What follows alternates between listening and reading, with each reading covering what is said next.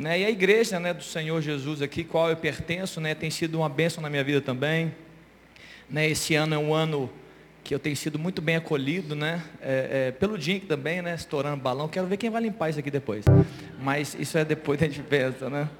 Bom, os pais, né? Eu quero ver os pais das crianças fizerem essa bagunça aqui. É brincadeira, queridos. Eu quero só, só dizer que eu sou muito grato a todos, igreja, né? vocês que estão aí orando por mim, abençoando a minha vida, cuidando da minha casa, da minha família.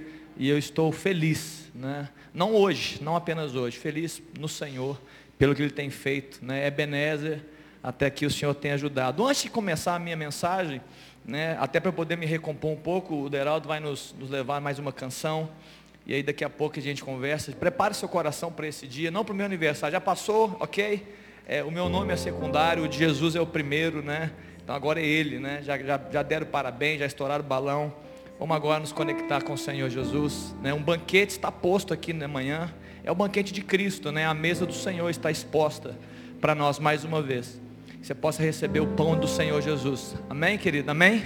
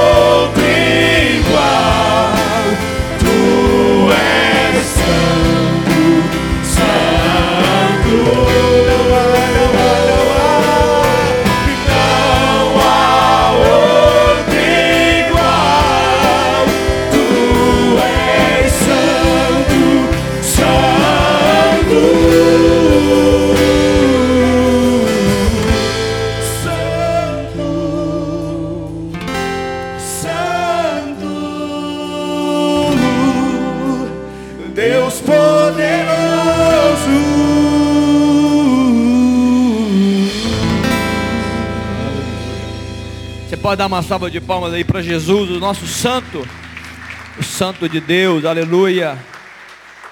Obrigado, queridos, amados. Irmãos, é a palavra de Deus em Isaías capítulo 6. É importante a gente entender como que Deus produz né, os ensinamentos. E ele decidiu, por alguma razão, se, se expressar ali em Isaías capítulo 6 para o próprio Isaías. E a Bíblia fala que Isaías teve uma visão e essa visão deu a ele um entendimento do caráter de Deus. Algo ali foi expresso com mais destaque. E a Bíblia fala que Deus estava sentado num sublime trono, num alto sublime trono, e haviam serafins ao redor de, daquele trono, declarando a respeito de Deus. E é interessante nós é, é, entendermos o porquê da Bíblia falar e, e expressar aquilo, porque ali poderia estar escrito tantos caráteres, tantos atributos de Deus, como dizendo, esse aqui é o abençoador das nações, ele é o amado, ele é o amor, ele é o salvador, ele é aquele que é grande, ele é poderoso. Tudo isso caberia em um momento de louvor adoração a Deus. Mas naquela visão, de alguma forma, foi exposta a santidade de Deus. Os serafins estavam declarando dia e noite: Santo é o Senhor, Santo é o Senhor, Santo é o Senhor toda a terra está cheia da sua glória. Ali a palavra de Deus estava de forma muito explícita, estava declarando algo valoroso em relação a Deus, a santidade de Deus. Não, não apenas algo que a gente entende sobre santidade, mas estava declarando o que? Que ele não é comum, ele é diferenciado. Os serafins estavam olhando uns pelos outros e dizendo assim, olha, ele não é como nós, ele é diferente, ele é maior, ele é santo. Ele é Deus. E por isso que se nós, quando nós entendemos essa revelação, amados irmãos, tudo isso, toda a nossa vida e o nosso contexto de comportamento deve mudar. Porque ele mesmo diz assim para nós, sede santos, porque eu sou santo. Ele é santo. Então, se há uma santidade expressa na Bíblia como um caráter, um atributo verdadeiro, firme, declarado dia e noite diante do Senhor, uma razão importante para nós entendermos essa revelação de Deus. O que, que significa ser isso? Né? É qual o nosso chamado como igreja para andar nesse ambiente de santidade que Deus tem proposto para nós? Amém, queridos? Amém assim? Amém? Estamos entendendo aqui, estamos entendidos nesse, nesse início aqui. Louvado seja Deus. Queridos, eu disse aqui alguns dias sobre o homem ser um construtor de deuses. A história declarou, proclamou isso o homem com a sua criatividade, as suas ideias, ele constrói. Quem ouviu essa fala minha, ou mais ou menos, lembra, levanta a mão, só para saber. Só para saber. Eu falei isso tem umas três semanas, queridos. Estou ruim de mensagem. Pouca gente levantou a mão. Eu falei sobre isso aqui. Mas hoje eu quero ampliar e dizer que o homem não apenas constrói deuses, o homem também, na sua criatividade, na sua, na sua capacidade, na sua engenhosidade, também, muitas vezes, está construindo um caminho de adoração.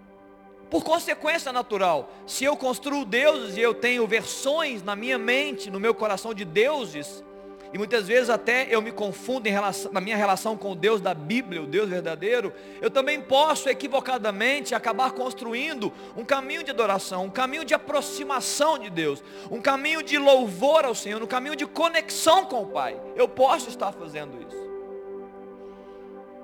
Qual o problema, pastor? Qual o problema de eu estar equivocado? O problema, querido, é que um caminho, esse caminho que você está construindo, que eu posso estar construindo, é um caminho próprio. E é um caminho desassociado da palavra de Deus. E aí é sério, porque você pode estar construindo um caminho e tem muita gente andando por esse caminho, mas não encontrando a Deus no caminho.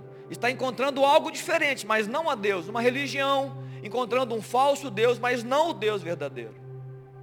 Se Deus não é humano e se Deus não é terreno, então a terra não pode ensinar sobre adoração a esse Deus.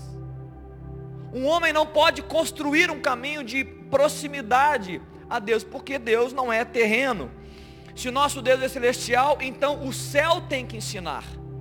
É o céu que ensina sobre esse caminho de adoração. Porque Deus é celestial, esse Deus, o nosso Deus é um ser celestial. Para ficar claro, assim, mais claro possível, não é uma questão de mente, não é uma questão de racionalidade humana, não é uma questão de criatividade, é uma ideia nova. Não é. é algo do céu para nós, é um caminho que a Bíblia fala que já existe. O caminho de adoração já existe, está descrito, está expresso, está concebido.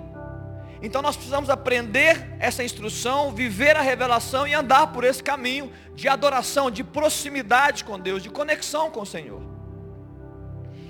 Eu escrevi isso aqui de manhã, eu vou, eu vou ler. Eu estava escrevendo algumas coisas. Adoração é um culto. Agora a adoração é muito mais do que uma reunião de duas horas num, num templo.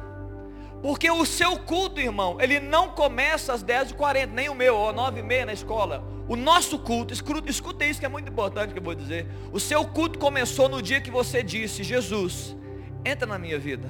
Eu, eu, eu reconheço o Senhor. O seu culto começou quando você entregou a sua vida para Jesus. Ali o seu culto começou. E em nome de Jesus ele nunca mais vai acabar. Você acorda cultuando a Deus, você dorme cultuando a Deus. Por isso que a Bíblia fala: quer comais ou bebais ou façais qualquer outra coisa, fazei tudo pela glória de Deus. Aqui é um tempo de dedicação congregacional. Nós estamos juntos aqui. Claro, nós podemos expressar adoração, mas muitas vezes estamos no templo e não estamos expressando adoração. Adoração está relacionado com a rendição, Adoração está relacionada com entrega, uma entrega verdadeira do interior, recheada, recheada de reconhecimento da majestade de Deus, da sua grandeza, é, que gera em nós esse processo de proximidade que gera em nós corações gratos a Deus, obedientes e com confiança inabalável. Isso é adoração. Eu me aproximo dele, reconheço, recebo, né, fico surpreendido com a glória de Deus e eu me aproximo dele com isso. Adoração a Jesus Cristo não é um evento. Adoração a Jesus não é um evento. Nós estamos aqui, isso aqui é um evento. Daqui a pouco nós vamos para casa. Mas adorar a Jesus não é um evento. Adorar a Jesus é um estilo de vida de um cristão. Ou pelo menos deveria ser o estilo de vida de um cristão. Expresso por comportamentos, palavras, escolhas que glorificam a Jesus. É isso que é adoração expressões externas daquilo que está no nosso coração, daquilo que está dentro de nós, né? De dentro para fora, nós vamos expressando adoração a Deus, adoração ao Senhor. Adoração, queridos, não é uma questão religiosa, adoração não é uma questão de ambiente, adoração não é uma questão de, de local, né? De geografia, adoração não é uma questão de multidão de pessoas. Jesus, quando estava ali em João capítulo 4, conversando com a mulher samaritana, ele dá um vislumbre né, é, é, daquilo que significa adoração. E também ele fala alguma coisa, ele tenta é, desmistificar ou evitar alguns equívocos da adoração daquela mulher, principalmente para nós, porque esse texto chegou até nós. Primeira coisa que ela pergunta naquela relação de João capítulo 4, ele pergunta assim, onde nós devemos adorar? É nesse monte ou é em Jerusalém? Jesus fala, não é local, não é geografia, nem nesse monte, nem, nem, nem em Jerusalém. Então não é um local específico, não é nem no templo. Por isso que o seu culto começa quando você entregou a sua vida para Jesus ali, você se tornou um local, um templo de adoração. Não é também algo é, exterior, algo, é, perdão, não é, é, não é também algo exterior ao nosso corpo ele vai se expressar, a adoração pode expressar o nosso exterior, mas a adoração verdadeira está dentro de nós. Por isso que Jesus fala, os adoradores do Senhor vão adorar eles em espírito e em verdade. É um processo muito mais genuíno, muito mais profundo, muito mais intenso do que a nossa religiosidade muitas vezes nos leva a fazer. É muito mais intensa de dentro para fora, é verdadeiro. Quando eu falei de geografia, por exemplo, é, o apóstolo Paulo, Paulo e Silas adoraram a Deus numa prisão. Jesus adorou a Deus no deserto. Então não é local. É onde um cristão está ali, ele, é, é o espaço que Deus permite ou que Deus concede para alguém adorar a Deus. Outra coisa importante, que não é multidão. É gostoso estar numa multidão adorando a Deus, muitos irmãos né, entrelaçados, abraçados, mas a Bíblia fala que Deus não está atrás de uma adoração, a Bíblia fala que Deus tratar de adoradores. A Bíblia fala assim, olha, que os adoradores do Senhor o adorarão em espírito e em verdade, e são estes que o, que o Pai procura. Deus não está atrás de uma adoração, de uma coisa bonita, uma multidão. Deus está atrás de pessoas que o adoram, adoradores. E, e, são esses, né, que a Bíblia fala, João capítulo 4, são esses que o Pai procura para seus adoradores. E agora eu vejo uma pergunta nessa introdução, uma pergunta que não quer calar, e escute, ela não vai calar, ela vai ressoar todo o tempo na sua vida, dia a dia ela fica batendo no seu coração. Uma pergunta que vai, porque a resposta a essa pergunta, ela vai gerar a, a intensidade da sua vida com Deus, da sua conexão com Ele, da sua adoração né, e da sua vida de entrega a Ele. A pergunta é: você deseja, irmão, ser um adorador de Deus? Você deseja ser encontrado por esse Deus? Por causa de uma adoração verdadeira, fluida, sincera, genuína, de dentro para fora, em espírito e em verdade? Quanto mais você se torna um adorador, mais próximo, mais conectado com esse Deus você está. Muito bem, Léo, eu consegui os dois vídeos? Eu queria passar um vídeo de um minuto e eu quero utilizar uma imagem bíblica, a imagem do tabernáculo de Deus, para poder continuar a minha mensagem, o meu ensino aqui essa manhã. Tá joia? Daqui, eu daqui, daqui a pouco eu falo o porquê que eu estou usando essa imagem. Léo, pode, pode, soltar primeiro uh, o vídeo, tá bom, querido? E depois a gente fica com a imagem só para poder falar algumas coisas. Esse é o átrio. Eu não vou falar sobre o tabernáculo, todos os, os detalhes, né? Tem gente até melhor do que eu para fazer sobre isso. Mas eu quero falar sobre principalmente as primeiras fases, as fases. Coloca para mim, Léo, a imagem que eu te passei. Eu quero rapidamente. Se Deus construiu isso, querido, é importante eu dizer, se Deus declarou isso, é, se Deus trouxe isso, é porque há um ensino que deve. Bacana há um ensino que deve ser é, é, aprendido e entendido. Eu queria trazer esse ensino rápido. Eu não serei exaustivo, é muito mais do que eu vou falar hoje, mas eu quero falar de uma primeira fase muito valiosa. Aqui está o átrio.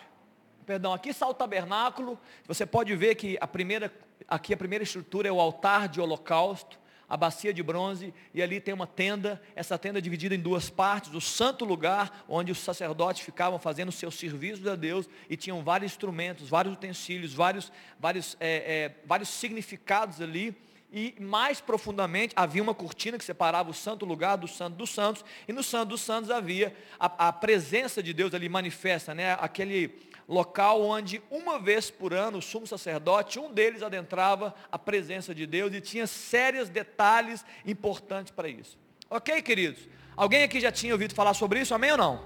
Estamos juntos, né? Eu quero me ater a uma coisa agora. Só uma coisa hoje. Só uma coisa. Muito importante que eu vou dizer. O primeiro, o primeiro ambiente, o primeiro local, a primeira fase né, desse tabernáculo tripartido, né, do, três partes, era o altar do holocausto.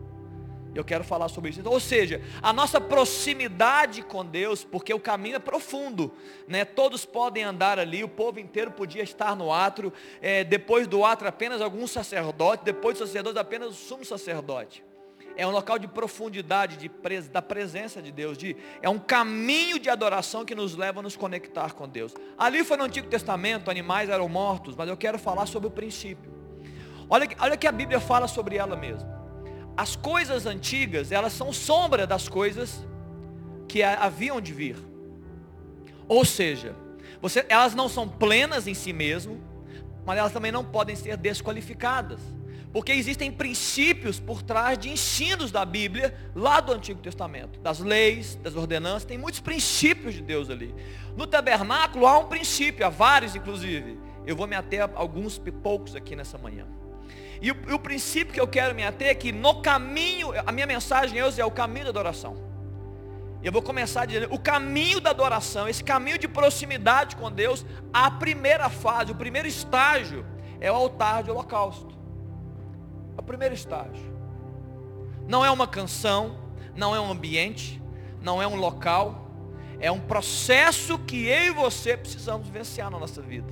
É o caminho e esse local é o local de local. Não dá para ultrapassar, é, é, é, não dá para adentrar outros ambientes se você primeiro não passar neste, nessa fase chamada altar de holocausto, que é o primeiro. Pastor, o que, que acontece nesse altar de holocausto? Nesse altar de holocausto, as famílias traziam os seus sacrifícios. Animais que eram mortos, né, para expiação do pecado, para perdão do pecado. Esse é o primeiro processo. Não vou detalhá-lo aqui, não vou é, de forma exaustiva, mas algumas coisas que eu quero ressaltar nesse primeiro processo desse caminho de oração. Reconhecimento. Desde aquela época já havia o que? O reconhecimento necessário para eu e você entendermos que para adentrar a presença de Deus, nós não conseguimos por nós mesmos, não de forma solitária, não de forma sozinha. É um caminho preparado pelo próprio Deus, que nós devemos andar por esse caminho. Uma outra coisa importante é quando o animal era trazido para ser sacrificado, o, o, dono do animal, o homem, a família, ele impunha as mãos sobre a cabeça do animal. Era um sentido de transferência. Ele estava ali dizendo: Olha, eu estou transferindo o meu pecado para um, para um animal, e esse animal vai morrer em meu lugar. Ele vai tomar sobre ele o meu pecado, ele vai assumir a minha culpa e porque ele está sendo sacrificado, eu serei poupado. E porque ele está o sangue dele está sendo derramado, o meu sangue não vai ser derramado e eu estarei perdoado por esse ato. Transferência. Um terceiro ponto eu quero falar que no caminho da adoração, essa primeira fase, no caminho da adoração, você ali entrega algo. Você precisa deixar algo ali. Você precisa deixar a carne, a carne vai ser cortada, a carne vai ser queimada. Holocausto, a carne vai, vai subir como aroma, você vai sacrificar. E no nosso caminho de oração, querido, nós precisamos também deixar algo diante de Deus. Porque a adoração em si, a proximidade com Deus, nos leva a absorver de Deus. Isso é tão valioso e precioso. Mas para que você absorva algo de Deus no seu interior, você precisa dar espaço. Então você precisa entregar coisas para Deus. Você vai entregar a sua carne. Você vai entregar a sua vida. Você vai entregar coisas para Deus para que Ele preencha e gere vida no seu interior. Ou seja, a minha carne nesse processo, ela, ela será consumida pelo fogo de Deus. Romanos capítulo 12, no verso 1, fala, rogo-vos, pois, irmãos, pelas misericórdias de Deus, que apresenteis os vossos corpos como sacrifício vivo, santo agradável, que é o vosso culto racional. Ou seja, você mesmo. É o sacrifício, você apresentando diante de Deus, é se posicionando nesse ambiente chamado altar de holocausto, colocando, ei, é, é, eu mesmo estou aqui entregando a minha vida. Jesus entregou por mim e eu vou naturalmente me entregar também para ele. Eu vou ser crucificado com Cristo, conforme o apóstolo Paulo fala. Por que, pastor? Por que é importante isso? Porque na adoração, querido, por que eu preciso entregar a minha carne? Porque a adoração é esse processo de troca. Eu entrego algo para Deus e Deus, Deus ele, ele preenche outras coisas. Vai preenchendo a minha vida, vai gerando vida dentro do meu interior. Mas eu preciso abrir mão da minha morte. No processo de oração você precisa abrir mão da sua morte. Muito bem. Esse primeiro estágio desse caminho né, do tabernáculo é um caminho de entrega, é um caminho de rendição, é um caminho de sacrifício, é um caminho de reconhecimento da grandeza de Deus, que você precisa fazer isso, que você não conseguiria por mim mesmo. Esse é o caminho. E lá no tabernáculo, como eu falei sobre o princípio, irmãos, esse princípio, ele precisa estar na sua mente, no seu coração e na sua vida. Porque muitas vezes nós estamos vivendo caminhos inversos. Muitas vezes nós estamos apenas aguardando o seguinte, grave o que eu vou dizer aqui. Eu falei sobre Isaías capítulo 6. A glória de Deus se manifestou e gerou algo no, no coração do profeta Isaías. Ele se viu. O impacto da glória de Deus mostrou algo de Isaías para ele mesmo. Ei, eu não sou isso tudo. Eu preciso de Deus. Eu, eu sou um homem de lábios impuros. Muitas vezes nós estamos apenas buscando o impacto da presença de Deus para que Ele vença as nossas lutas. Ó oh Deus, manifesta o teu poder para vencer as lutas, para poder se opor aos inimigos. Nós, nós clamamos, Deus, manifesta a tua glória para curar pessoas. E nós oramos pouco, nós focamos pouco a nossa vida. Para Deus, manifesta essa glória para mudar a minha vida. Essa oração nós fazemos com menos quantidade, sim ou não? Nós fazemos com muito menos quantidade. Nós queremos o poder de Deus se manifesta é, é, é, ao nosso exterior só que o impacto da presença de Deus, eu preciso dizer isso aqui, essa manhã, a maior, o maior desejo de Deus, o desejo principal do Senhor, quando Ele manifesta a glória dele, é mudar de dentro para fora quem nós somos. É uma entrega genuína, real do nosso ser, da nossa vida, do nosso futuro. Muito mais do que as curas que Ele vai fazer por nós, ou a, os, os inimigos que Ele vai derrotar, ou as bênçãos que Ele vai trazer. Muito bem.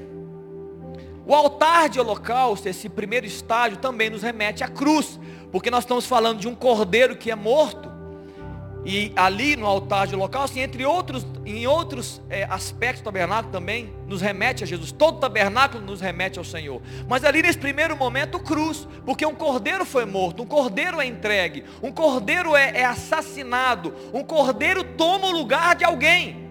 Naquele momento, um cordeiro estava tomando o lugar de uma família. Jesus Cristo foi o cordeiro de Deus que tomou o lugar de todas as famílias. De uma vez por todas, ele veio para salvar a humanidade. Todos os sacrifícios anteriores eram incompletos, eram, eram importantes, havia ordenança, mas eram incompletos. O sacrifício de Jesus é completo em si mesmo. Pronto, fim. Nós não precisamos mais cumprir este tipo de ensino, mas o princípio está posto. Cruz. No caminho da adoração existe uma cruz. E é difícil falar de cruz, sabe por quê, queridos? Porque a sua carne grita dentro de você. Como é que ela grita? De forma prática, ela fala assim: já sei, estão querendo mexer comigo. Quando nós pregamos cruz, é difícil ouvir sobre cruz, porque cruz tem a ver com mexer com a nossa estrutura, mexer com a gente, mexer de dentro para fora. Olha, tem, a carne está gritando assim: olha, tem alguém dizendo que eu devo mudar, e é difícil mudar. É difícil ser transformado. Por quê? Porque nós temos um amor próprio, que chega a ser até egoísta, de a gente viver para nós mesmos. Por que, que alguém quer mexer comigo? E nessa geração de hoje, o que nós estamos ouvindo é você, você deve, você precisa fazer a sua vontade. Você deve ser feliz, você deve cumprir os seus desejos. Mas a cruz de Cristo está dizendo, não, não é isso não. Tem alguém ensinando errado aí. Não há nenhum texto bíblico, assim, ou pelo menos não que se exponha ou que se defenda, que Deus está dizendo assim, olha, pode fazer a sua vontade, fique livre, eu estarei convosco, até a sua última vontade. Queridos, não na palavra que eu leio diariamente, talvez em outras palavras, talvez o mundo está gritando, mas a cruz de Cristo faz parte do caminho, esse caminho de proximidade com Deus. E por que, que é difícil? Porque vai mexer com a gente vai mexer com a estrutura, vai, vai fazer a gente tremer por dentro. Por quê? Vai mudar algumas coisas, vai mudar, vão mudar coisas. Ou seja, o caminho da adoração é um caminho que passa pela cruz. O caminho da adoração, queridos, é um caminho que passa pela santificação, pela purificação que nós não conseguimos fazer por nós mesmos, é um processo valioso. A Bíblia fala em Hebreus no capítulo 12, né, no verso 14, seguir a paz com todos e a santificação sem a qual ninguém verá o Senhor, ninguém verá o Senhor. É um processo que não é um processo de perfeição que é inatingível para nós, mas é um processo de santificação, é um processo de aperfeiçoamento dia a dia. Eu estou me aproximando de Deus, eu vou me aperfeiçoando, eu vou crescendo. O apóstolo Paulo fala: não que eu a tenha alcançado, mas eu vou prosseguir nesse caminho. Eu vou combater o bom combate, eu vou prosseguir nesse caminho o caminho da santificação, de proximidade com Deus, onde eu vou entregando as, as, aquilo que eu sou, onde eu vou me diminuindo para Deus, e Deus vai aumentando, vai expandindo, Ele vai multiplicando Ele no nosso interior, Ele vai, Ele vai aumentando o seu governo sobre nós. Isto é adoração, muito mais do que música, muito mais do que outras coisas que a gente imagina. Pode ter música na adoração, aleluia, louvado seja Deus, mas é muito mais do que um arrepio, muito mais do que uma sensação gostosa, é muito mais do que isso. É uma entrega real de um homem, é uma redição verdadeira de uma mulher em relação a Deus. Isso é adoração, por isso que isso é culto. E é 24 horas por dia, 7 dias na semana. Não é um evento de duas horas, é muito pouco para o Deus que nós servimos. É muito pouco para o Deus que nós servimos. O caminho da adoração dentro desse contexto grave, eu estou terminando a mensagem, é o caminho da obediência. Agora sim eu quero finalizar com isso. O caminho da adoração é um caminho de obediência. Olha o que a palavra de Deus fala, mesmo no Antigo Testamento, sobre essas ordenanças do sacrifício de, de, de animais. Samuel, em 1 Samuel, no capítulo 15, verso 22, pode colocar, Léo, bacana. Saul fez uma bobagem. Deus dá uma ordem, extermina tudo, ele traz animais para sacrificar a Deus. Mas a ordem não era essa. A ordem era sacrifica tudo.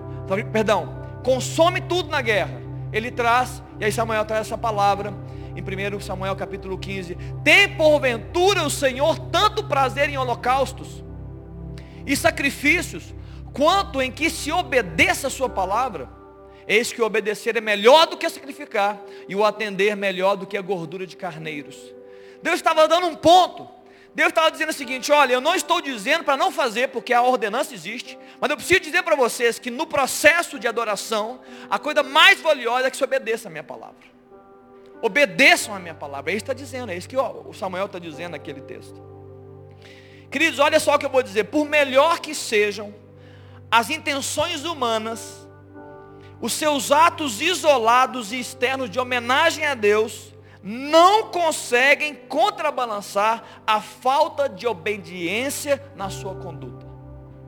Pode fazer o melhor, o melhor nível, pode estourar balão, pode pular, pode gritar, pode tocar bonito, pode levantar a mão, pode até se arrepiar. Nada disso vai contrabalancear a nossa falta de obediência. Deus falou assim: olha, eu disse para vocês fazerem isso. Mas eu quero dizer que tem algo muito valioso, que é alguém que obedeça a minha palavra, que atenda às minhas instruções.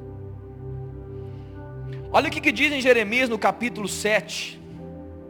Jeremias no capítulo 7, no verso 21 ao verso 24 que eu vou ler. Assim diz o Senhor dos Exércitos, o Deus de Israel: Ajuntai os vossos holocaustos aos vossos sacrifícios e comei a carne porque nada falei a vossos pais no dia que os tirei da terra do Egito, nem lhes ordenei coisa alguma acerca de holocausto e sacrifícios, mas isto lhes ordenei. O que, pastor?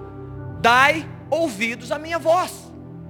Eu serei o vosso Deus e vós sereis o meu povo. Andai em todo o caminho que eu vos ordeno para que vos vá bem. E o verso 24. Mas não deram ouvidos mantiveram os sacrifícios, mantiveram o processo, o método, as ordenanças da lei, mas não atenderam, porém andaram nos seus próprios conselhos, na dureza do seu coração maligno, andaram para trás e não para diante.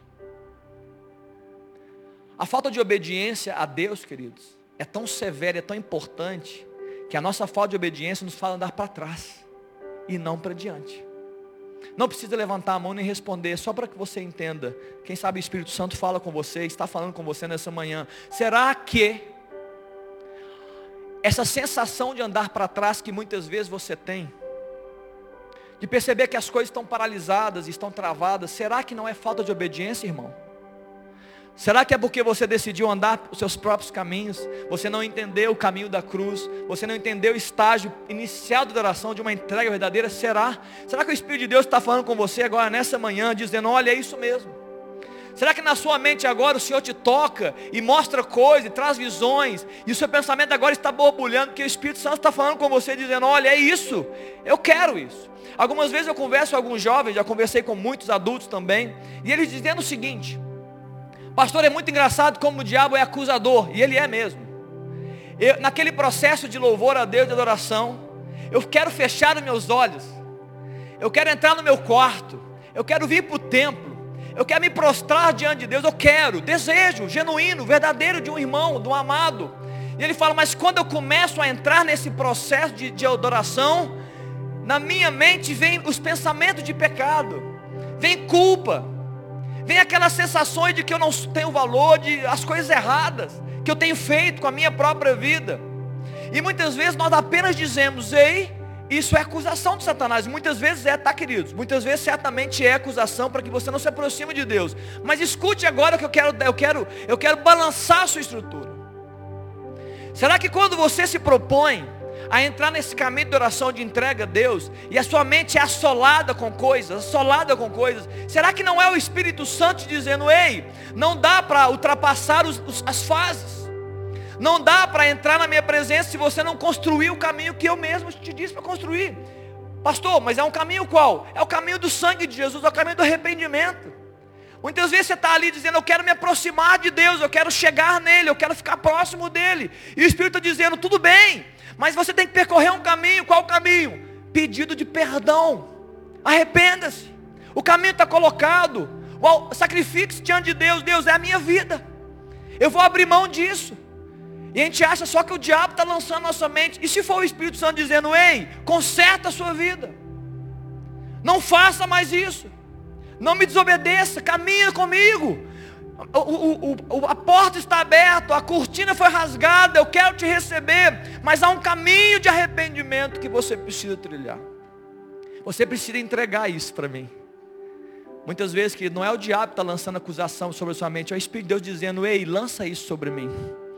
Lança isso sobre mim. Peça perdão por esse pensamento, por essa atitude, por isso você está tocando, por isso você está vendo, por essas suas palavras. Peça perdão. Seja livre para adentrar os espaços que Deus tem reservado para nós. Amém, queridos? Olha que interessante, terminando aqui, Provérbios capítulo 3, verso 32 da Bíblia fala: O Senhor abomina os perversos, mas aos retos Ele trata com intimidade. Intimidade, conexão, ambiente mais profundo. Deus está dizendo, retos. Retos não são os perfeitos, grava isso. Mas são aqueles que buscam andar em retidão, buscam andar em obediência, buscam responder a, a, e atender a voz do Senhor. João capítulo 15, verso 14. Vós sois meus amigos. João 15, 14. Coloca também. Vós sois meus amigos, se fazei o que eu vos mando. Olha, olha a importância, querida, a gente parar a nossa vida, parar tudo, para tudo e entrar no ambiente de obediência. Deus, o que, o Senhor está falando para mim hoje, ontem, depois de amanhã? Que níveis de obediência o Senhor quer que eu adentre? Eu te digo, irmão, com muita, muita tranquilidade que eu estou dizendo, os níveis de obediência, que eu também chamo de níveis de cruz, que você adentra, são exatamente os mesmos níveis de intimidade, de intensidade que você tem com Deus. Arrisque-se para você ver. Se Deus não vai abrir coisas novas no seu coração e na sua mente. Porque é um caminho de intimidade, é um caminho de proximidade. Salmo 25, verso 14, a intimidade do Senhor é para aqueles que o temem, das quais Ele dará a conhecer a sua aliança. Hã? Os retos, aqueles que caminham em obediência. Deus disse, olha, eu vou, eu vou apresentar a minha aliança. aliança é coisa de intimidade, queridos. Eu tenho aliança com muitas pessoas, mas eu tenho uma aliança com uma mulher que eu não tenho com nenhuma outra mulher, que é a minha esposa. Só ela conhece a minha a plenitude da minha aliança, porque ela é a mulher mais íntima que eu tenho. Imagina Deus dizendo para você, olha, eu quero, é, eu, eu, quero, eu quero declarar minha aliança. Eu quero declarar os direitos, os deveres, o que, quem eu sou, o que eu posso fazer. Eu vou abrir mão. Eu vou falar para você, vou revelar. Mas pastor, como é que eu chego nesse caminho? É um caminho de obediência, a primeira fase, um caminho de arrependimento. Deus, eu quero viver em obediência. Mais do que sacrifícios exteriores ao corpo, eu quero meu coração obediente, circuncidado diante do Senhor. Amém, queridos? Vamos orar, nós estamos chegando em meio-dia. Feche seus olhos aí, vamos orar, só meio-dia. Nós estamos orando todos os dias, meio-dia, para que Deus avive né, o nosso coração, avive essa obra, essa obra, esse caminho. Pai, eu quero te louvar nessa manhã. Seja adorado Deus hoje, amanhã e sempre.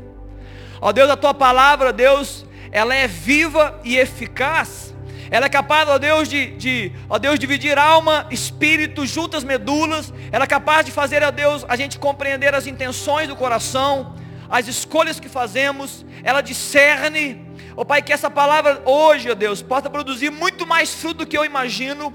Ó Deus, adentrar muito mais os corações daquilo que eu posso entrar. Que ela possa fazer as divisões corretas, os discernimentos corretos e nos gerar, Deus, em nós um caminho de obediência, um caminho da adoração. Pai, aviva, Deus, essa obra no nosso coração. Aviva Deus, aviva Deus esse caminho, o caminho, ó Deus, de proximidade, ó Deus, o caminho de conexão com o Pai, o caminho, ó Deus, que nos faz assentar essa mesa, ó Deus, que o Senhor propõe para nós dia a dia, ó Deus, batendo a porta no coração, do nosso coração, dizendo, olha, abre a porta do seu coração, nós vamos ceiar juntos, eu, eu quero, eu quero é, é, dar a conhecer a minha aliança, Pai, nos dá esse caminho, nos dá, Deus, esse avivamento, aviva Deus as nossas famílias, atinge Deus nossos filhos, Atinge, Deus, nossa família, nossa casa, nossos netos. Nos atinge, Espírito Santo, como um fogo. Ó Deus, que purifica. Purifica a nossa carne. Ó Deus, nos aproxima cada dia mais do Senhor. Deus, aviva a igreja IMC, a amada igreja do Senhor Jesus. Igreja local. Ó Deus, que se reúne aqui, se reúne nas casas. Ó Deus, espalhada pelos bairros de Belo Horizonte. Aviva, Deus, a tua obra na igreja do Senhor Jesus. E aviva, Pai, a obra do Senhor nos nossos corações e na nação brasileira E Pai, sobre essa palavra, eu quero orar, Deus, para meus irmãos. Pai, palavra foi liberada. Ó Deus, o caminho está descrito. Ó Deus, os decretos foram feitos, os princípios estão estabelecidos, nada novo mais precisa ser criado, nenhuma invenção humana, nenhum sentimento está descrito. Tua palavra diz os caminhos que nós devemos andar. Jesus, aviva, Pai, a tua palavra. Aviva, Deus, nossos corações a obediência o desejo de servi-lo, o desejo, Deus, de buscar, ó Pai, a sua vontade, muito além da nossa, o desejo, Deus, de nos aproximar desse Pai, desse Senhor da nossa vida, com o coração rendido, com uma entrega verdadeira, real, para a glória do nome do Senhor, para a glória do Teu nome, Pai, em nome de Jesus. Amém, queridos? Louvado seja Deus. Eu queria, eu queria convidar, nós estamos no momento de ser, eu queria convidar os nossos amados irmãos aqui para nos ajudarem nesse tempo de ser. Eu já queria convidar o Mário também com toda a equipe de diáconos, enquanto vocês chegam. E desde já não, não se perca nesse tempo, né? Deus está falando, não se perca, não, não, não, não, não fique desapercebido, não mude, não mude as fases, fica junto. Né? Nós vamos ter um tempo muito precioso aqui agora, um tempo de trazer a memória ao que Deus fez. Mário, ok? Já pode. Tem algum recado, querido? Oi? Farei isso no final, senão. Eu tenho algo a falar no final, tá, querido? Se eu esquecer, vocês me lembram, tá bom? Eu não vou falar agora, não. Queridos, eu queria, eu queria trazer para vocês algo muito importante sobre esse tempo. Eu ministrei essa palavra sobre o tabernáculo. Eu, eu, eu não vou prometer com todas as forças, não mas eu espero que no ano que vem a gente possa trazer mais ensinos nesses contextos. Eu tenho certeza que isso vai abrir a nossa mente para muitas coisas, porque é a palavra de Deus, os seus princípios sendo liberados né, no nosso coração. Mas eu quero dizer algo agora, né, enquanto nós estamos nos preparando, eu quero trazer a memória para que você lembre disso. Eu falei sobre, sobre essa fase, esse caminho de adoração. E você sabe muito bem que o caminho da oração é Jesus Cristo. Ele é o caminho, a verdade e a vida. Tudo começa com Ele e tudo termina com Ele. Ele é o caminho que nós temos que prosseguir, é o caminho que nós temos que adentrar. E nessa manhã, queridos, o que, que nós fazemos, pastor? Nessa manhã, como em muitas manhãs, como em muitos dias, nós devemos trazer a memória. Trazer a memória isto que foi ministrado nessa manhã e outras coisas que o Senhor queira ministrar ao seu coração. Que Jesus é esse caminho, é um caminho de vida. É um caminho que nós devemos prosseguir, um caminho que nós devemos adentrar, um caminho que nós devemos compreender. Qual o caminho, pastor? Um caminho de arrependimento. Um caminho de alguém que resolveu, por decisão dele, morrer na cruz. Um caminho de alguém que, por decisão dele mesmo, falou assim: olha, alguém tem que ser morto. Eu vou no lugar da humanidade, eu vou no lugar do homem. Eu queria que você trouxesse a memória hoje, agora. Que você só está de pé, irmão, e você só está vivo, e você só pode encontrar o Senhor por causa de Jesus Cristo. Você só pode adentrar a, a um ambiente de mais intimidade com Deus por causa de Jesus Cristo. Você só pode viver a vida de Deus hoje, não amanhã, hoje, por causa de Jesus Cristo pelo seu sacrifício, pela sua vida. Enquanto nós cantamos uma canção, enquanto os diáconos distribuem os elementos, eu queria que você estivesse pensando sobre isso, trazendo à sua memória a grandeza do nosso Deus. Vamos ministrar, Deraldo?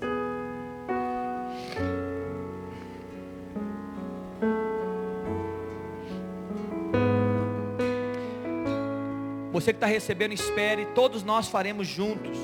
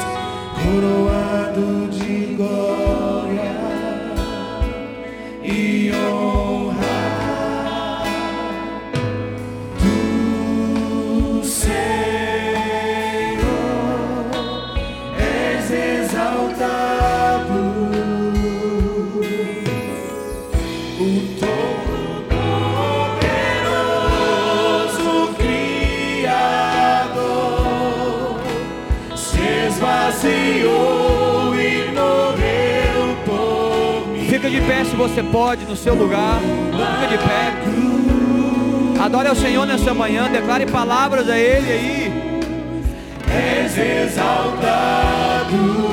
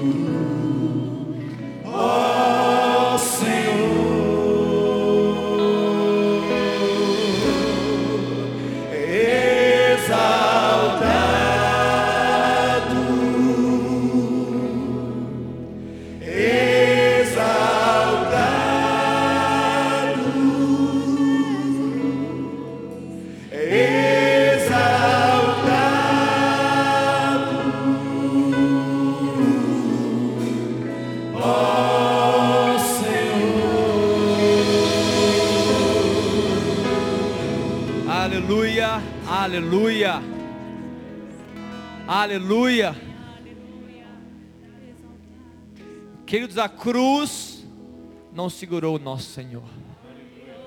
Vivo está o Senhor Jesus. Mas era necessário que alguém morresse. O ensino era, ei, o sangue é uma moeda. Se você não pode morrer por si mesmo, você vai trazer um animal para morrer no seu lugar e pela sua família e pela nação. estava descrito que antes da fundação do mundo, o Cordeiro de Deus, chamado Jesus, falou: Eu vou me entregar. Mas e se o homem pecar, e se o homem se rebelar, e se o homem for temoso quando nós o criarmos? Antes da fundação da terra, a trindade reunida, o filho disse: Pai, se o homem precisar de um salvador, eu irei e eu vou morrer por ele. Se o homem precisar de alguém que morra por ele, eu vou descer na terra, e eu vou viver com eles, e eu vou viver a morte para salvá-los, e para perdoá-los, e para redimi-los. Jesus fez isso, queridos, há mais ou menos dois mil anos atrás, ele veio a essa terra, ele veio cumprir a sua própria promessa, quando ele disse que viria, quando ele se doou antes da fundação dessa terra, ele falou assim: Eu vou morrer no lugar do homem, eu vou abrir um caminho, eu vou preparar um ambiente, eu vou dizer para ele: ei, a porta está aberta. Não é mais limitada a uma pessoa, não é mais um sumo sacerdote, não é mais alguém da tribo de Levi. O caminho está aberto. Você entende isso, igreja? Muitas vezes nós temos ainda o ensino do Antigo Testamento, onde uma vez por, uma vez por ano uma pessoa adentrava o lugar santíssimo, e alguns outros santos entravam no lugar santo. Mas não é esse o ensino de Cristo hoje, irmão. Mas muitas vezes nós estamos atrasados, nós achamos de pastor. O Senhor deve ser o sacerdote do Antigo Testamento. Vai na presença de Deus e ora por mim. Olha, Deus faz uma oração forte. Olha Deus, olha Deus não olha pastor, olha líder. Vai lá, adentra a presença do Pai, vê o que ele tem a dizer para mim. Não, irmão. O caminho está aberto. Escute todos vocês do mais novo, PPA aqui, 11 anos de idade, ao mais velho. Escute. Você não precisa de um mediador. Você não precisa de um homem. Você precisa de Jesus Cristo. O sacrifício de Jesus, ele abriu espaço para que você com 11 anos, com 12, com 90, adentrasse o local da presença de Deus e o adorasse, prostrasse diante dele. É por isso que nós estamos lembrando nessa manhã que Jesus foi moído por nós, mas ele abriu um caminho. O caminho está aberto. Em Hebreus no capítulo 10 ele fala o seguinte: Tendo pois irmãos intrepidez para adentrar o santo dos santos, pelo sangue de Jesus, não é de homens nem de animais, pelo novo e vivo caminho que ele nos consagrou pelo véu, isto é, pela sua carne. E tendo grande sacerdote sobre a casa de Deus, aproximemo-nos com sincero coração, em plena certeza de fé, ter o coração purificado na má consciência, caminhando sobre o altar do holocausto. Olha, tendo o corpo lavado com a água, passeando pela mercia de bronze, adentre os espaços, Deus está dizendo, adentre os meus espaços, com o coração correto, com a fé verdadeira, com a confissão certa, guardemos firme a confissão da esperança, sem vacilar, pois quem prometeu é fiel. Nós estamos nessa manhã, querido, lembrando desse, desse, processo, desse projeto de Deus de redenção da humanidade. Você está redimido pela fé em Jesus Cristo. Ele foi moído por nossas transgressões. A morte de Jesus suplantou qualquer morte de animais e de homens, trazendo à memória a morte do Senhor Jesus, como a do pão.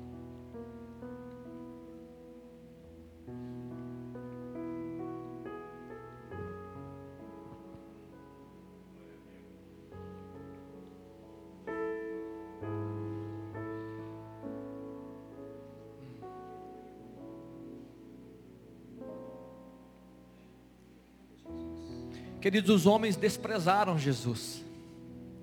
Os homens ridicularizaram Jesus. Naquela cruz disseram: Ele não é o Senhor. Ele não é o Senhor. Ele não é Rei dos Reis. Ele não é Salvador. Ele não consegue nem salvar a ti mesmo. Mas ao terceiro dia, queridos, ele ressuscita. Ele se torna exaltado entre todos. E ele ganhou poder e autoridade para governar sobre todas as coisas. Jesus Cristo. E o seu sangue derramado, ele propôs uma nova aliança. E ele disse assim: aquele que crê em mim, venha.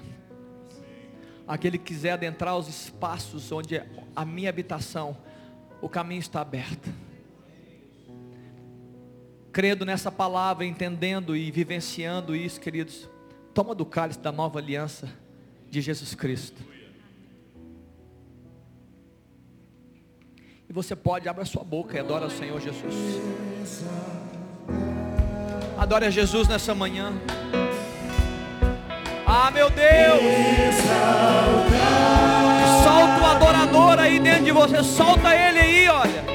Ele quer declarar palavras. Solta o adorador que há dentro de você. Declara ao Senhor Jesus. Ele mesmo. Razão da sua existência.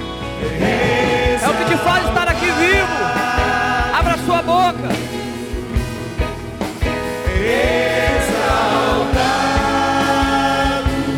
Seja exaltado, Jesus.